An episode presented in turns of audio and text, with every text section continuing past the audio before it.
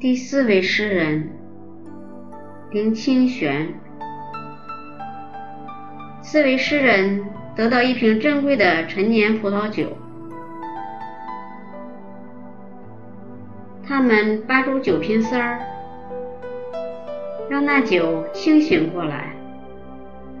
酒香溢出的时候，诗人们的心开始骚动。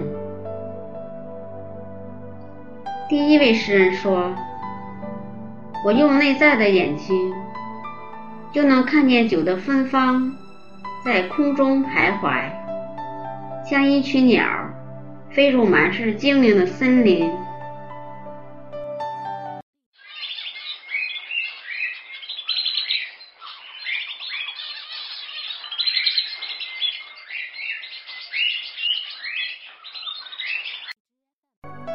第二位诗人说：“我用内在的耳朵，就能听见酒的香气，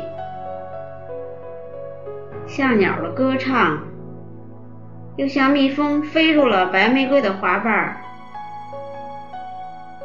第三位诗人闭上眼睛，高举一只手，说：“我用手。”就可以摸到这酒的芬香，我感觉到香气的翅膀像花仙子碰到我的手指。三位诗人全闭起眼睛，伸手去触摸空中的香气。第四位诗人拿起酒瓶，喝到一滴不剩。其他三位诗人张开眼睛，吃惊地望着他。第四位诗人说：“我太迟钝了，没有那样的境界。我看不见酒的芬芳，听不见香气的歌唱，也感觉不到翅膀的拍动。”我只有用嘴喝它，希望我的感官可以更灵敏，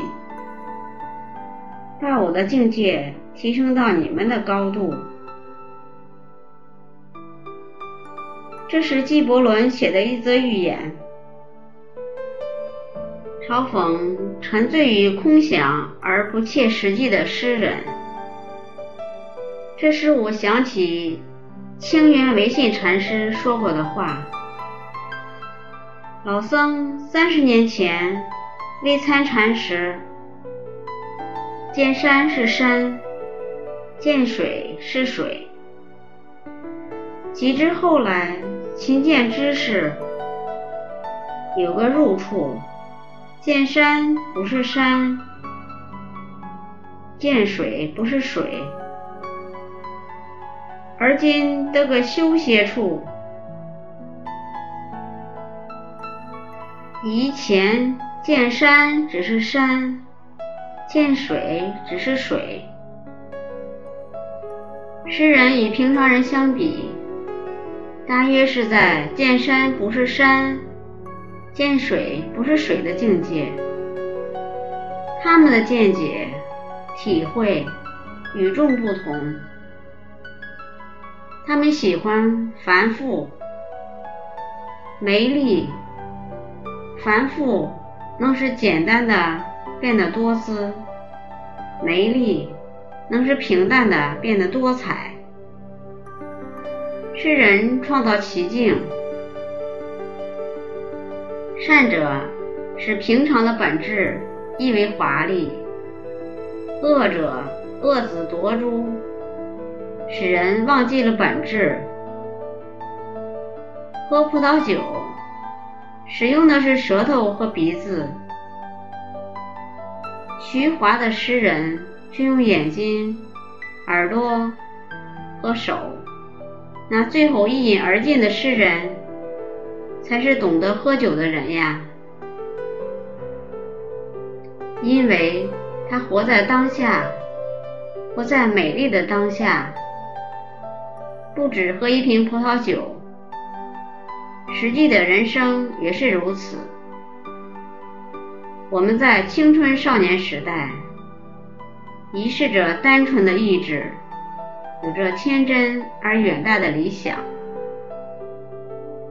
古琴当歌，有酒当醉，在爱情与友情里刺血立誓，全身的每一个细胞都充满了热情与勇气。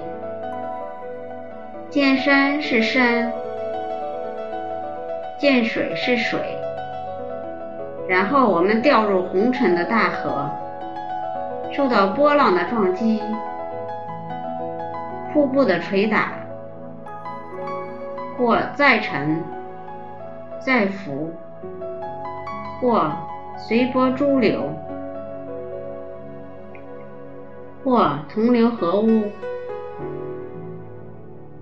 我们知道，人生不是那么单纯，生活不是那么简易，情感不是那么清澈。我们穿着名牌服饰，谈着没有边际的话题，与所有的人寒暄，擦身而过，再也没有什么热情了。见山不是山，见水不是水。有一天，我们从漂流的河中醒来，警觉小舟穿行于两岸之间。如果抬眼看岸，会发现风景在移动；如果围观深处的小舟，会知觉小舟在移动。不论是舟行还是岸移，在生命的河流里，不动是不可能的。在岁月的漂泊中。岸上的人看船，或船上的人观岸，感受是完全不同的。因此，做自己吧，回到质朴、真切、天然的自己。你管别人怎么看，你管别人怎么想。你管别人怎么说，你只在乎自己的内心，甚至连在乎也无。见山只是山，见水只是水。我用眼睛看美丽的风景，我用耳朵听远方的鸟鸣，我用双手。触摸清凉的河水，我用鼻子嗅闻幽微的花香，我的舌头只用来品尝生命的美好滋味。我要做第四位诗人。如果您喜欢我的节目，请在屏幕的右下方点赞或加以评论。并分享给您的朋友或家人。